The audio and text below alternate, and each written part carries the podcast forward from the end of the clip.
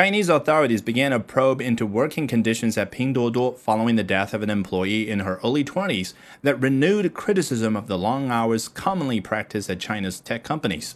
The e-commerce company confirmed that a female employee collapsed while walking home with colleagues at 1:30 a.m. last Tuesday.